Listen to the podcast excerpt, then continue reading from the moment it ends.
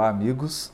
Estamos aqui para a gravação de mais um episódio do nosso estudo do livro Gênesis de Moisés, dando sequência àquela primeira introdução que fizemos ao capítulo 4 do livro Gênesis, que narra a história dos dois irmãos, a continuidade de um processo que nós já estamos avaliando e refletindo sobre ele que é aquela história de Eva, Adão, a serpente, e agora culminando nesses filhos de Eva e de Adão, Caim e Abel. Nós vamos começar comentando um aspecto muito importante é que esses textos, como muito bem ressaltado por Emmanuel no livro O Consolador, são livros repletos de um profundo simbolismo. É, Emmanuel chega a dizer no livro A Caminho da Luz e no livro Consolador que o Velho Testamento é um monumento da ciência secreta do povo hebreu, em que somente os sábios e os iniciados da antiguidade poderiam interpretá-lo de maneira segura. É, isso dizia Emmanuel porque sem a chave do Consolador prometido, fica muito difícil avaliarmos certos temas, certos assuntos que são tratados no livro Gênesis, porque corremos o risco de dar um enfoque sociológico apenas, dar um enfoque político, um enfoque meramente religioso, no sentido de organização religiosa, ritual religioso ou dogma religioso e perdemos aqueles elementos que dizem respeito à evolução espiritual, à realidade do espírito imortal. Por exemplo, aqui no texto fica descrito que o Senhor Deus se agrada da oferenda de Abel, que é a oferenda de ovelha, do sangue da ovelha, mais do que se agrada da oferenda de Caim, que são frutos da terra. Isso poderia, numa interpretação equivocada, distorcida, que extrapola o propósito do texto bíblico, isso poderia nos levar a dizer que cuidar de rebanhos é superior a ser um agricultor. Né? Ou que a atividade da agricultura estivesse sendo menosprezada, desvalorizada pelo texto bíblico é um absurdo que a nossa reflexão sob as luzes da doutrina espírita não pode permitir esse tipo de avaliação. É claro que a agricultura é de uma nobreza espiritual imensa. Sem a agricultura, sem o trabalho do lavrador, nós não teríamos o pão à mesa. Da mesma maneira, o trabalho do pastor, principalmente na época em que as pessoas precisavam se agasalhar dependiam dos produtos oriundos da, do pelo da, da ovelha, inclusive se alimentavam da ovelha. Era uma fonte de proteína muito importante para aquele povo nômade que vivia no deserto. Mas não se trata dessa avaliação puramente material. O que está em jogo aqui é um conjunto de símbolos, de simbologias muito profundas que vão aparecer em todo o Velho Testamento, principalmente no livro Levítico. Nós estudamos, tivemos a oportunidade de estudar o livro Levítico e lá nos debruçamos com mais tempo sobre a questão do sacrifício dos animais, do que representava o sangue, da simbologia por trás do sacrifício de animal. Né? O sacrifício de animal como uma figura como um elemento didático, porque a humanidade estava na sua infância espiritual. Então, aqui o mundo superior lidava com crianças e oferecia a essas crianças recursos pedagógicos concretos, materiais, palpáveis, que recursos esses que escondiam uma pedagogia abstrata e espiritual que só mais adiante, nos séculos vindouros, poderia ser apreendida. É o que Paulo fala, estava lançado um véu sobre o Velho Testamento. Com a vinda do Cristo, que inaugura a maioridade espiritual do orbe, esse véu é retirado. E o sentido dos símbolos apontam para a figura do Cristo, que é o guia e modelo que sintetiza a revelação espiritual na sua pessoa, na sua conduta, na sua vida, nos seus ensinos. Então, toda a simbologia apontava para a figura do Messias, apontava para a figura do Cristo e utilizava elementos pedagógicos concretos para já começar a sensibilizar a mentalidade religiosa dos espíritos encarnados naquele período. Esse é o sentido. Então, o que, que o texto já está apontando? É que nós temos uma gradação. É o Caim que opera na terra, faz o trabalho da terra, e aquele que já oferece o sangue, o sacrifício. Nós comentamos no nosso estudo do Levítico, se você tiver alguma dúvida, volta lá no estudo do Levítico, acompanha, que esse assunto não tem como a gente retorná-lo aqui, porque ele é muito extenso e ele foi explicado, foi trabalhado no nosso estudo do Levítico. Mas o sacrifício do animal, ele aponta para a simbologia da encarnação da encarnação do Espírito. Porque o Espírito, na encarnação, ele consome o seu corpo físico, ele literalmente derrama sangue para que ocorra o processo de purificação espiritual, para que ocorra o processo de expiação espiritual, de purificação e de aprendizado. Né?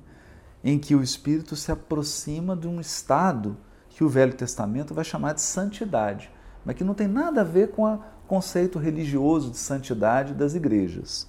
É o conceito do Velho Testamento de santidade, que é proximidade de Deus. Então, quanto mais próximo de Deus, menos material é o espírito. Nós aprendemos isso também em O Livro dos Espíritos que os espíritos, ao se, de, se desprenderem dos laços da matéria, ao adquirir uma autonomia que os coloca acima das injunções da matéria, ele vai se aproximando cada vez mais do Criador, de Deus. O processo de, de evolução é um processo, então, de desmaterialização, entre aspas, desmaterialização no sentido de está cada vez menos sujeito, menos escravo da matéria. Então aqui há uma oposição. Nós temos um Abel que já começou uma subida espiritual, já está nesse processo de oferecer o cordeiro e que é interessante porque ele, Abel já é uma pecinha do quebra-cabeça apontando para Jesus. O fato dele oferecer o cordeiro já é uma indicativa de um texto muito importante, que é quando Abraão leva seu filho Isaque para o monte para ser sacrificado, e em lugar de Isaque, o Senhor oferece um cordeiro. Nós sabemos disso. Esse, esse texto é muito importante. Muito importante. Esses dois textos, a figura de Abel esse texto de Isaac e depois Jesus sendo interpretado como aquele que sintetiza o cordeiro da Páscoa, que é um outro elemento também, né? A Páscoa precisava ser sacrificado um cordeiro, o sangue do cordeiro era colocado na porta e o anjo da morte pulou as casas em que havia o sangue do cordeiro. Então só morreram os primogênitos das casas que não havia o sangue do cordeiro. Então, olha como que se liga essa temática, embora ela pareça um pouco grosseira aos nossos olhos do século 21, ela está narrada, ela está construída na linguagem de 3.500 anos atrás, de 4.000 anos atrás.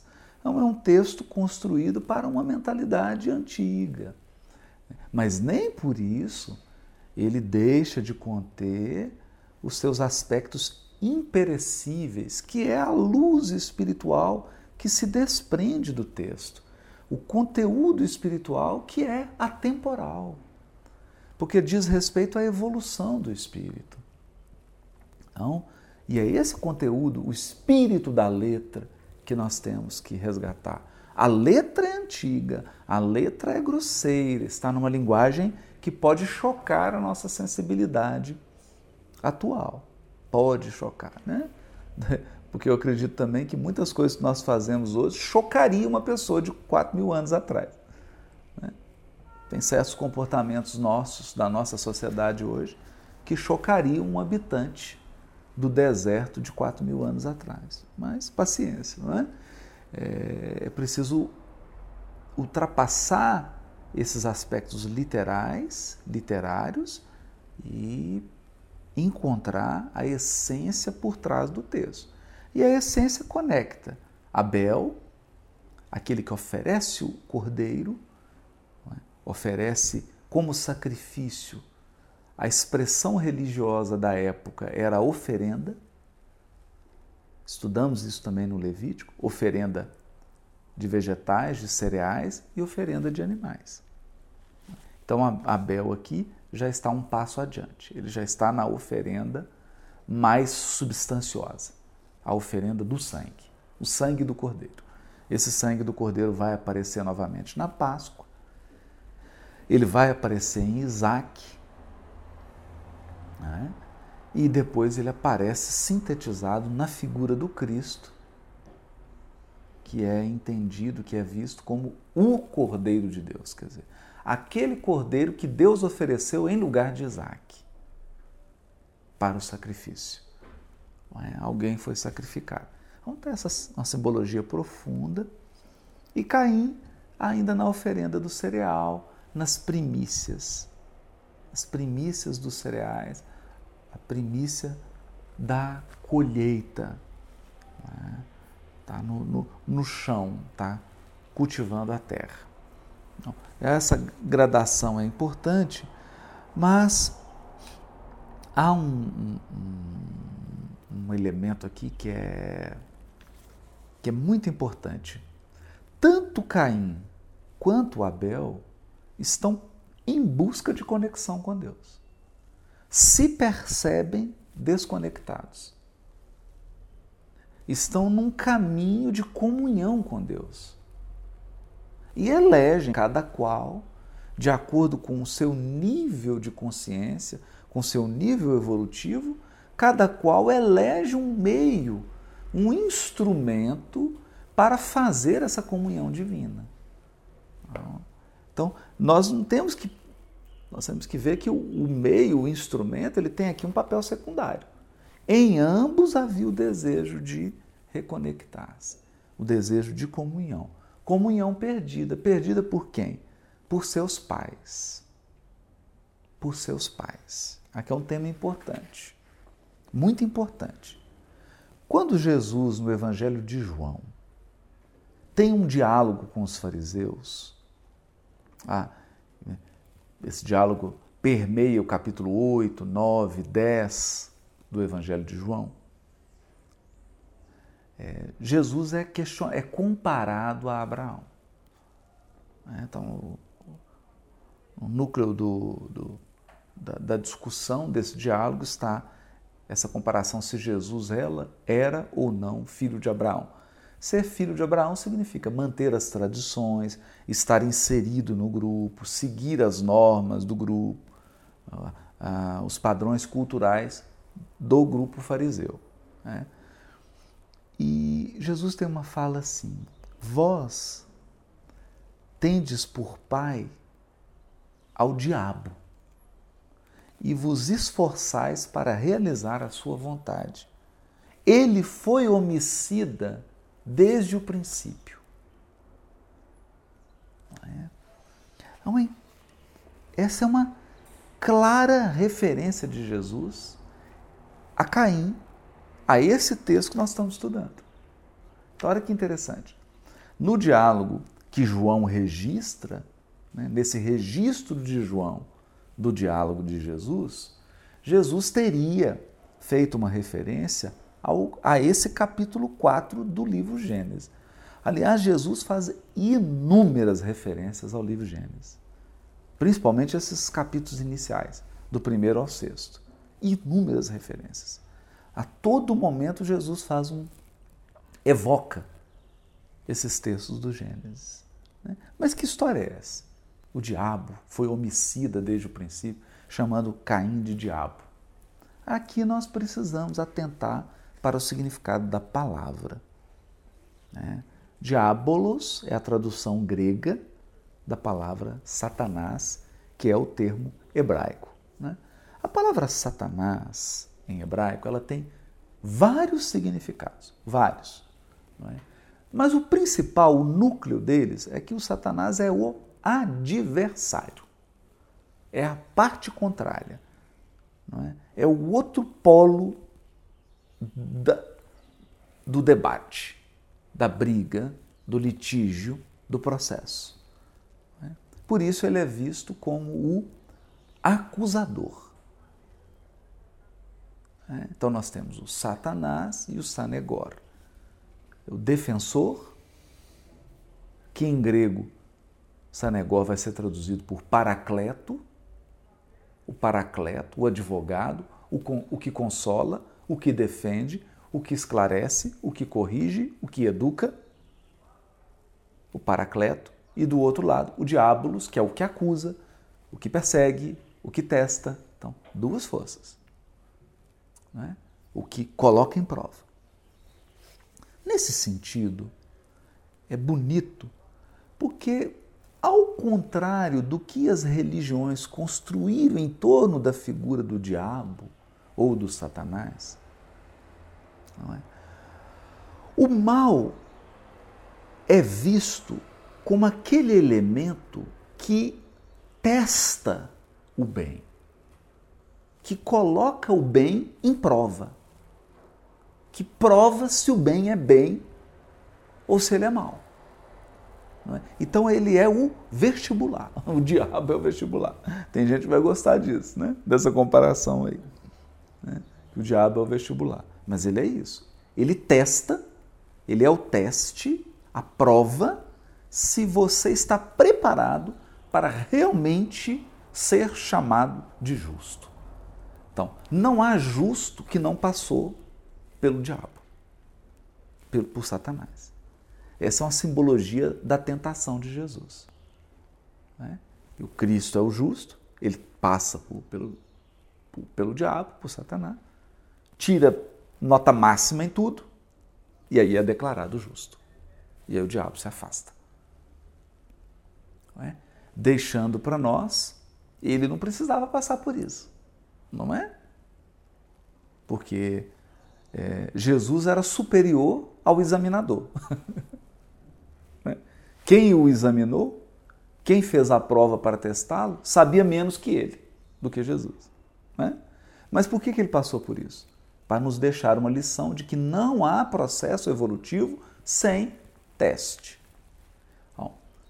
Você quer adquirir paciência. Então, o que, que você recebe? Pessoas que vão testar a sua paciência na família, no relacionamento, no trabalho, no trânsito. Que sem esse teste você não adquire paciência.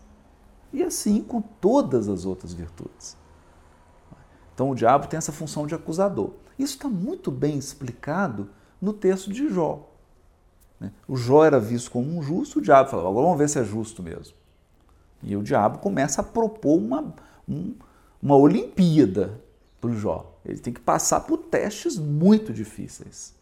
E ele sai, no final, com toda dificuldade, mas ele sai de pé lá do outro lado. E aí então ele é declarado justo. E aí cessam todas as circunstâncias de teste e de prova. Esse é o sentido metafórico do termo diabo. Então, quando Jesus diz: é, Vós tendes por pai ao diabo, e vos esforçais por realizar a sua vontade. Ele foi homicida desde o início. Jesus estava dizendo que aquilo que nós já lemos no episódio anterior. A nossa civilização, a civilização terrena, os encarnados na Terra, são ainda inspirados por Caim. Caim é nosso pai. Pai não no sentido de pai biológico, não é pai no sentido de o inspirador, o fundador. Né? Nós imitamos Caim, que é filho de Adão. Né? Adão e Eva. Ou seja, aquele projeto que começou com Adão e Eva, agora se corporificou em Caim. Caim é a encarnação da, da proposta da serpente. Isso é importante entender isso. Porque Jesus vai ser a encarnação do Verbo divino, da palavra divina. Deu para entender? Isso aqui é simbólico, hein? Cuidado, muito cuidado. Respira. Dá uma pausa aí no vídeo, toma uma água e respira. Porque se você interpretar isso aqui ao pé da letra, você vai se perder. Se você interpretar isso aqui literalmente, o que eu estou falando, você vai se perder num labirinto. Cuidado. Cuidado. Respira, toma uma água. Vamos extrair o espírito da letra. Nada de literalismo. Nada de Bíblia ao pé da letra, pelo amor de Deus. Então vamos lá. Vamos lá. A serpente, a proposta da serpente, que era Eva, come da árvore proibida. Deus está com medo de você ficar maior do que ele ou ficar igual a ele. Come. Essa era a proposta. Essa proposta da, da serpente foi acolhida pela mulher. Não é? Então eu tenho o Honório, ele gostava muito de um texto de André Luiz, está no Evolução em Dois Mundos, que fala da fecundação psíquica. O que, que é isso? A mulher tem um útero, né? ovário, então ela lança óvulo e vem o espermatozoide externo, vem o espermatozoide, encontra com o óvulo e dá início ao processo da concepção é uma concepção biológica, que vai dar origem a um outro corpo físico na mulher. Essa é a física. Mas nós também possuímos uma espécie de útero mental, o nosso campo mental. E elementos de outras mentes penetram a nossa mente, a nossa atmosfera psíquica, como chamava Kardec, e nos fecundam. É quando alguém diz assim: Fulano, por que, que você não faz o vestibular para engenharia? Aí você fala, ah, eu não tinha pensado. Ah, eu acho que você, eu acho que você tem jeito para engenharia. Você gosta de matemática, você gosta dessa coisa de construção. É? Aí a pessoa, você já está trabalhando aqui mesmo, na empresa, você já lida, por que, que você não faz o vestibular? Olha a pessoa fecundando. Aí a pessoa acolhe aquela ideia, começa a estudar e vai recebendo, aí acaba está lá na formatura. No dia da formatura, sai lá o convite bonito e ela escreve assim: Queria agradecer ao meu chefe que insistiu para que eu fizesse engenharia. Se não fosse o seu incentivo, eu não estaria aqui hoje. Fecundação psíquica. É. O, qual que é o fruto agora? O diploma. O diploma de engenharia é o fruto daquela fecundação que ocorreu lá atrás. É a mesma ideia aqui. Deu para entender? Então, a serpente vem e fecunda Eva. E Adão, que é o marido, permitiu. Permitiu isso.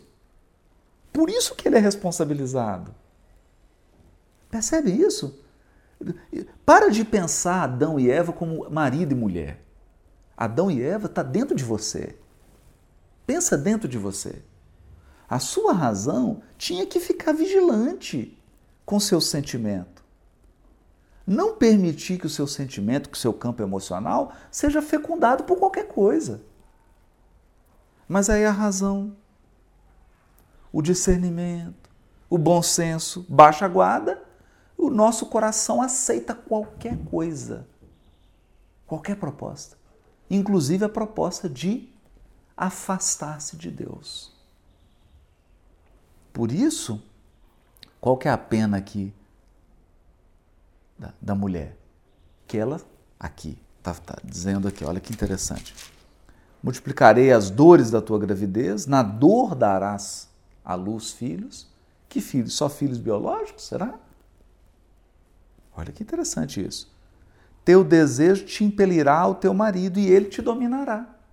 Sim, porque Eva representa o sentimento insubmisso, o sentimento que não tem princípios, que não tem limites. É sobre esse domínio que o texto fala. O domínio do bom senso, da razoabilidade, da nossa razão, da nossa capacidade de discernir sobre a multidão de emoções que fervem dentro de nós. Né? É esse domínio aqui que o texto fala. Né? Como isso não aconteceu, ela acolheu ou a proposta da serpente fecundou Eva e nasceu quem? Caim. Nasceu Caim. E o Caim é o primeiro homicida na história. Então, Caim é aquele que vai encarnar, corporificar tudo que representa a serpente. E a serpente é o adversário, é o teste, é aquele que testa. A serpente é o diabo. Não é? Caim, então, é a serpente corporificada, é a encarnação da serpente. Nesse sentido. Entende? Nesse sentido simbólico. E o Cristo? E o Cristo? Lá adiante, lá adiante, nós vamos ver outro casal. Outro casal. Novamente uma mulher. Novamente uma mulher. Não mais agora Eva, agora Miriam ou Maria, que ao invés de ouvir a serpente que rasteja, ouve o anjo escuta um anjo. E a palavra de Deus, o Verbo divino trazido pelo anjo, é acolhido e se corporifica em quem? Em Jesus. Então, Jesus é o Verbo corporificado. Jesus é a proposta divina materializada. Ele concretiza a proposta divina. Se está muito simbólico, você tem um pouco de dificuldade com isso, vamos dizer isso numa linguagem mais condizente com a nossa época, que é a linguagem que o Kardec utiliza. Kardec diz assim: Jesus representa aquele que é, aquele que expressa a lei divina na sua mais alta pureza. Então, Jesus é a mais pura expressão da lei divina. Ah, ele trabalhou lá o conjunto das leis morais, no livro dos Espíritos, trabalhou a escala espírita, né, os patamares evolutivos dos seres, e mostra que Jesus é um espírito da mais alta hierarquia e que por isso ele é a mais pura expressão da lei divina. Ele é o cumprimento integral da lei divina integral da lei divina. É isso. Corporifica. Então, o que o, que o texto está trabalhando aqui é que Abel, Abel já é uma semente, um, uma sementezinha do que virá a ser o Cristo. Simbolicamente falando. Porque não estou falando do Cristo histórico, Jesus que encarnou. Estamos falando no Cristo que vai nascer dentro de você. Já não sou eu quem vive, é o Cristo que vive em mim. O seu Cristo interior. Então, Abel já é o primeiro esboço. já é o esforço. E o que, é que vai acontecer? Esse Caim, que é a força que predomina na terra, vai assassinar a primeira sementinha do bem, Abel. É o que nós assistimos. E ao longo de centenas de milhares de anos na Terra, o que, que nós estamos assistindo?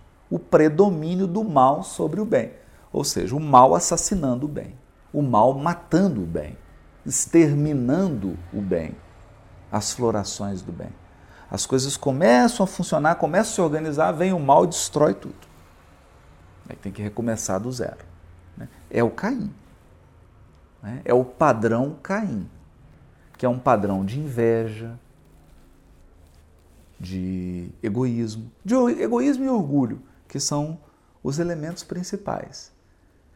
Egoísmo e orgulho que vão se expressar em inveja, raiva, indolência, violência, etc, etc. Que redundam, que acabam se concretizando em atos práticos. Porque nós conhecemos a árvore pelo fruto. Então, como é que eu avalio Caim? Como é que eu avalio Caim? Né? Não é pela cor dos olhos, não é pela cor da pele, não é pelo nome, não. É, eu avalio Caim pelo fruto, pelo resultado da sua ação. E qual que é a ação de Caim? Homicídio. Qual que é o fruto? Morte, assassinato, violência. Esse é o fruto de Caim. Dá para ver o fruto de Caim aí, em todas as nossas instituições, nas sociedades humanas, nas guerras. Né? Quando a gente assiste na, na televisão crianças sendo atingidas por armas químicas, pessoas morrendo de fome na miséria, desigualdade. Esse é o fruto de Caim. O fruto de Caim é a morte do seu irmão. Por quê? Por quê? Porque o lema de Caim é assim: eu não sou responsável pelo meu irmão. Eu não sou guardador do meu irmão. Foi isso que ele respondeu. Eu, meu irmão não é problema meu. Mas é. Porque se todos pensarmos assim, o outro não é problema meu, nós construímos esse mundo que nós vivemos. E acho que já ficou claro que não está funcionando muito bem essa maneira de viver. Está ficando claro que nós necessitamos de um outro padrão, que é o padrão. Eu cuido dos outros, para que os outros cuidem de mim.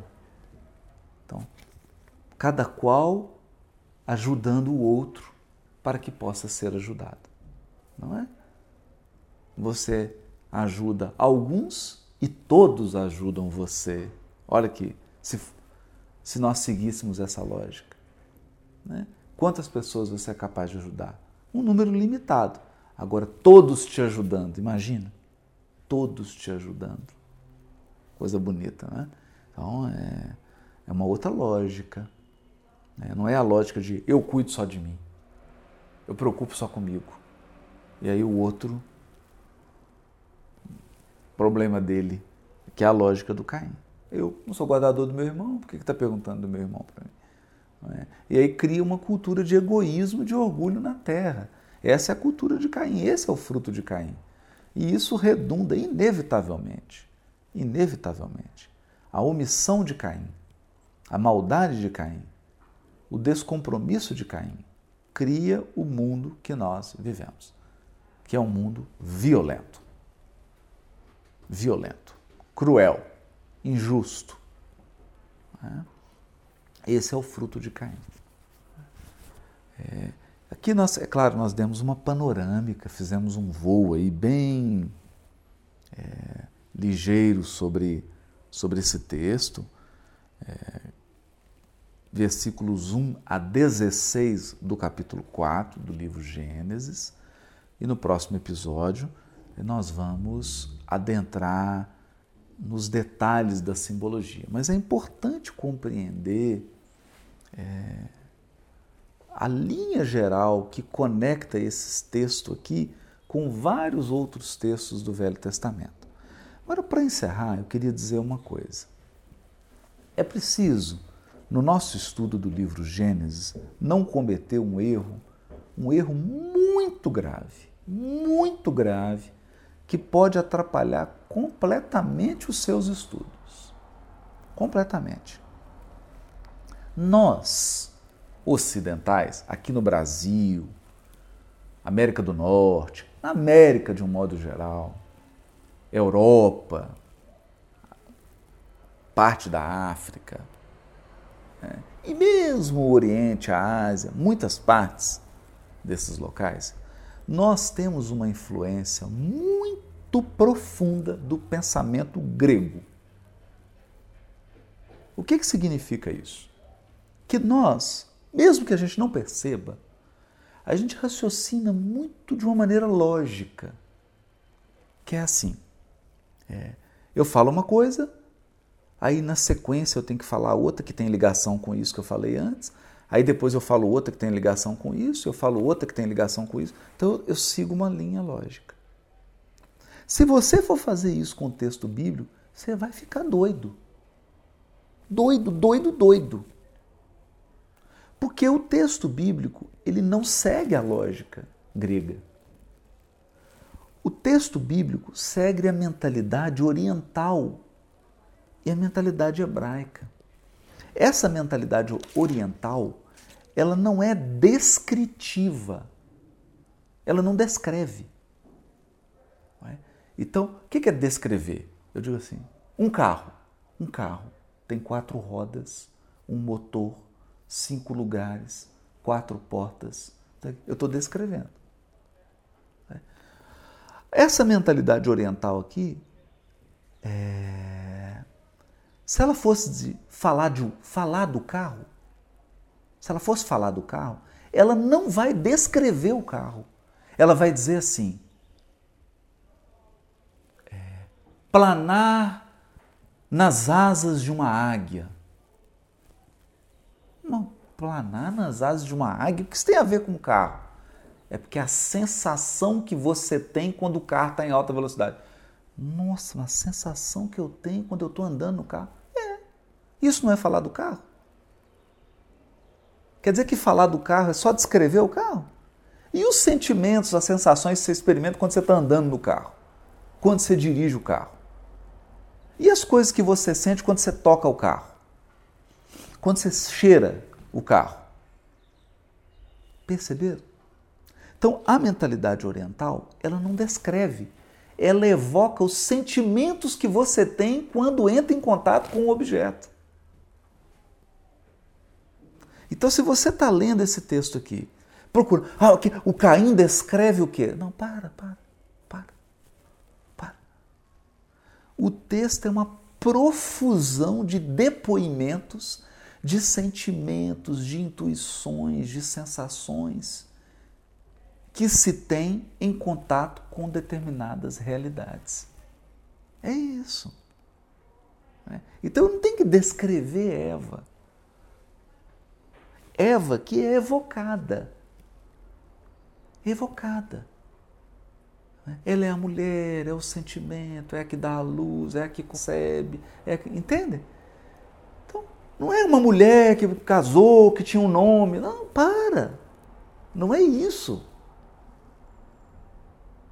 Não é? Eu olho para a mulher, né? quem escreveu isso aqui olhava para a mulher e tudo que a mulher representava, tudo que ela evocava, ele pegava o sentimento e deixava a mulher. E descrevia aqui o sentimento. Então a mulher que dá a vida. Então é ela que concebe. Então, no plano das ideias, a minha mente é uma mulher. Perceberam? Mas o que, que tem mente com mulher? Gente, não é descrição. Entendeu? Não é descrição. É uma coisa perguntar, mas o que, que tem o um carro com a águia? Tem o seguinte: você acelera o carro, parece que você está voando nas asas de uma águia. É a sensação, o sentimento. Então, essa cultura oriental, ela descreve a sensação, o sentimento, a experiência. Ao passo que a cultura grega, não, ela é uma cultura objetiva. Ela descreve a coisa. Ela procura, né? Que objetividade. Depois nós vamos aprender que objetividade no, absoluta não existe. Não é? Toda a nossa observação está carregada de um subjetivismo. Né? O que o texto oriental faz e o texto hebraico faz é carregar a mão nessa subjetividade. Né? Então, tem um poema do Gilberto Gil que vai retratar isso, né? É, é que ele fala assim: quando o poeta fala em pote, cuidado, porque ele pode estar significando o incontível. Olha só, curioso, né? Que pote da ideia de uma coisa limitada que você põe. Mas o poeta pode usar a palavra pote para falar do, daquilo que contém o infinito. É, então, é, é, sabe essa letra do Gilberto Gil, né? Aqui é um texto poético, ele evoca. Né? Então, relaxa, não fica tão assim, porque a gente tem que ir evocando. E como é que a gente descobre esses sentimentos? Você vai conectando. Nós vamos pegando outros textos, falar, ah, então é isso que ele quis dizer. É esse aspecto que ele está que ele tá trazendo. Né? E o, o texto hebreu, quando ele olha para um objeto, ele está mais preocupado com a função do que com a forma. Então o grego vai descrever o carro como? Duas, quatro rodas, né? Falei aqui. Vai descrever a forma e a função. Para que serve o carro? A mentalidade hebraica está mais preocupada com a funcionalidade, com o que faz, com a maneira, como age. Entende? Então ela olha para o chifre do carneiro.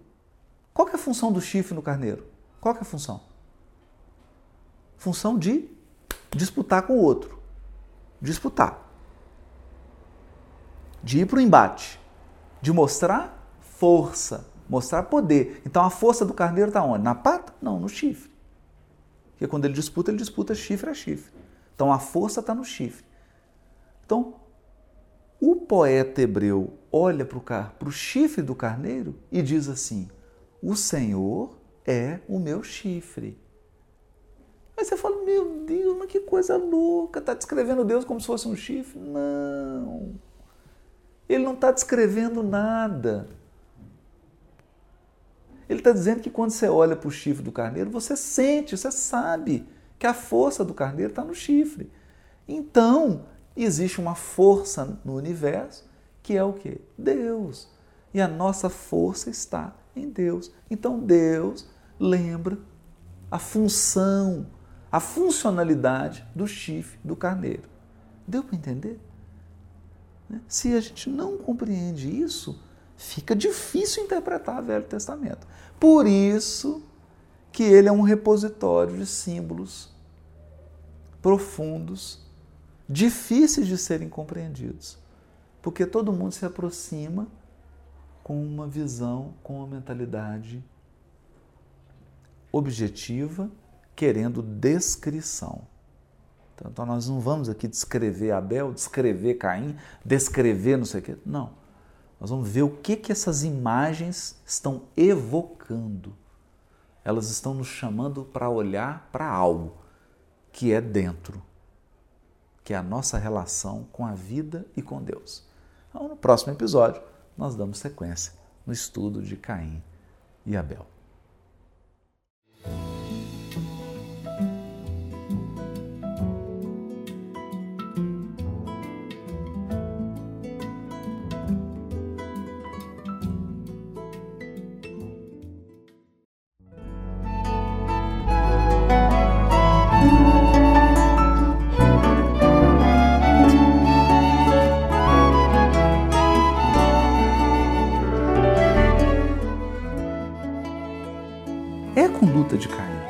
Esse é o fruto.